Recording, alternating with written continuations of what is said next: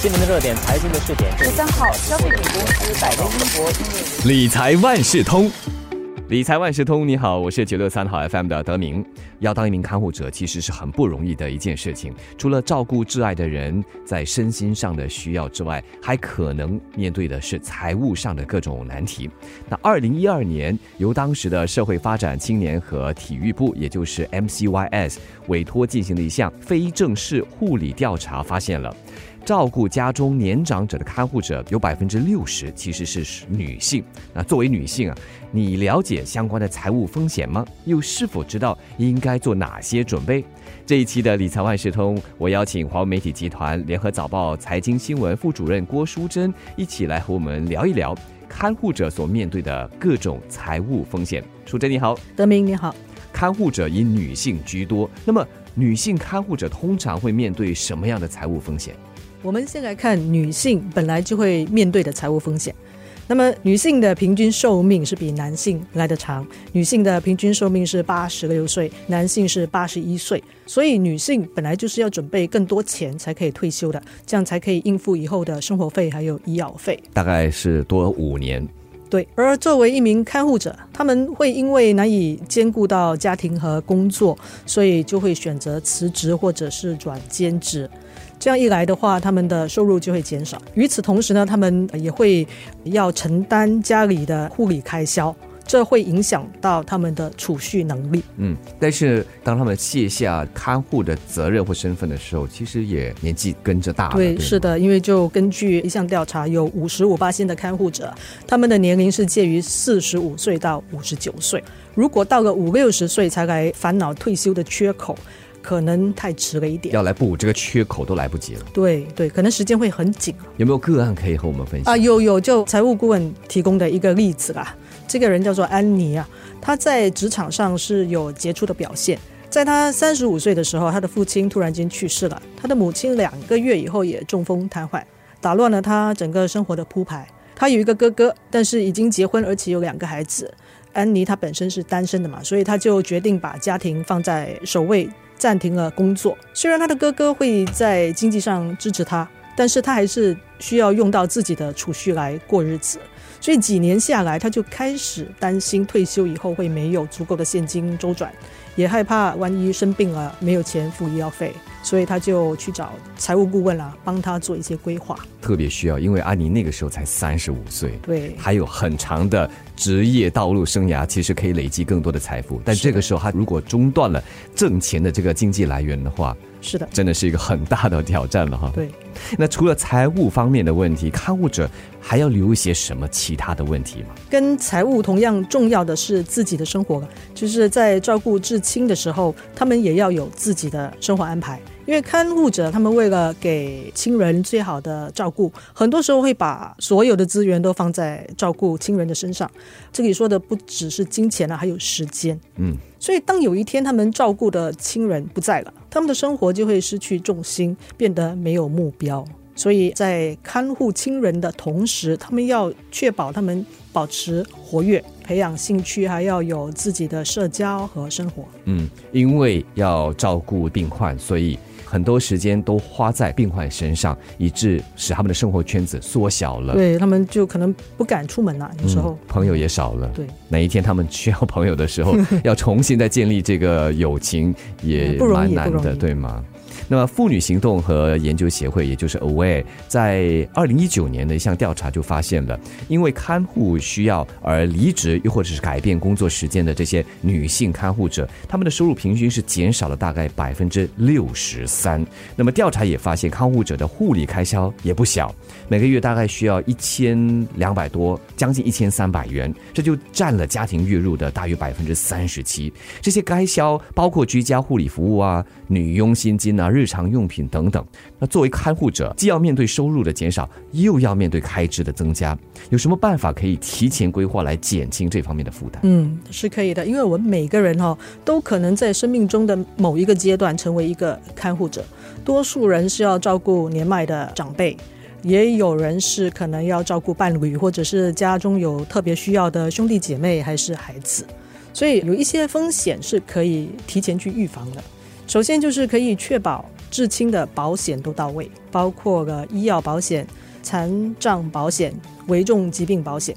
当有状况发生的时候，这些保单的赔偿就可以用来应急。同时，也要让他们签好这个持久授权书，也就是 LPA，这样以后要处理他们的财务也比较方便一点。再来就是开源节流，开源就包括了请家中的其他成员也出一份钱了，就是不要自己全部自掏腰包。那么节流呢，就是养成做预算的习惯，避免入不敷出。在用钱的时候，要分辨什么是必须，什么是想要。就算是必要的开支，也可以再想一想有没有比较便宜的替代。比方说，用一些非专利的药物，还有买超市的自家品牌用品。嗯，对一般人来说啊，理财顾问都会建议要预留一些现金，以备不时之需。对，像这些看护者，他们更需要了。对，是。我觉得预留的那个现金的部分是一样的，应该要维持有六到十二个月开支的应急资金，然后把其他的钱就投资在一个多元化的全球平衡组合，通过定期投资的方式让它去增长。当有一天你必须停止工作的时候，这些钱就可以派上用场。另外一方面就是前面提到的，根据那个调查，有五十五八仙的看护者，他们的年龄介于四十五岁到五十九岁。而一般的退休计划要到六十岁或者是六十五岁才可以开始拿钱，所以看护者应该设计一个可以从四十五岁或者是五十岁就领到钱的退休计划，比如说五十岁就到期的储蓄计划，提供十年派发的年金计划，还有可以随时兑现的投资组合。对这个退休计划特别特别的重要。很可惜的是，对这些看护者来说，他们的当务之急是现在。患病的家人，对，或者是甚至他们自己，所以他们要解决的是燃眉之急，但是就忽略了日后的规划。是，这是很多人犯的毛病。嗯，刚才淑珍就提到了要给至亲安排相关的保险，就设立应急资金来解决家庭的财务问题，也提到了利用储蓄计划、投资组合等来规划看护者自己。日后退休之后的收入，不过不少看护可能还有一个担忧，那就是万一自己早逝了，就是比他们照顾的人还早离世，留下了不能照顾自己的亲人，那要怎么保障这些亲人的生活呢？对这方面是有几个建议的，一个是跟专业人士讨论，设计一个养老金类型的投资组合，通过产生长期可持续收入，用来支付亲人的需要。他们也可以设立一个信托。确保资产和投资组合得到妥善的管理，定期支付资金给亲人。可是设立一个信托不便宜啊，可以是好几万元，取决于你的要求、复杂的程度，还有不同的服务商。所以就有一个简单的选择是特需信托机构 （SNTC），这个是比较便宜一点的信托，几百块钱就可以开始。不过，为了维持低成本，它的灵活度非常小，所以如果有特别的需要、特别的要求，还是得考虑设立一个传统的信托。嗯，那么在保险啊、遗嘱方面呢？哎，这两个也是很重要的，因为看护者本身，他们也可能因为生病或失去心智能力，没有办法去照顾亲人。所以，如果他们事先可以做好持久授权书，通过死亡或者是重大疾病保险，都可以确保他们的至亲日后可以有足够的钱继续应付生活，比如说支付疗养院的费用，或者是聘请帮佣。同样重要的是遗嘱啊，清楚说明你不在了以后，你的资产要怎样分配，用来照顾亲人，这样可以加快遗嘱的认证过程。并确保遗产可以尽快发放给亲人。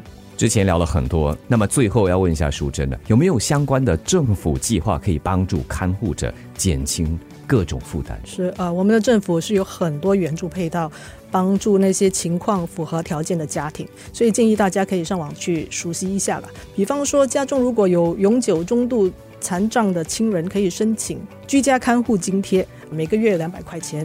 不久前公布的新加坡女性发展白皮书有提到说，政府计划把这个津贴提高到四百块钱。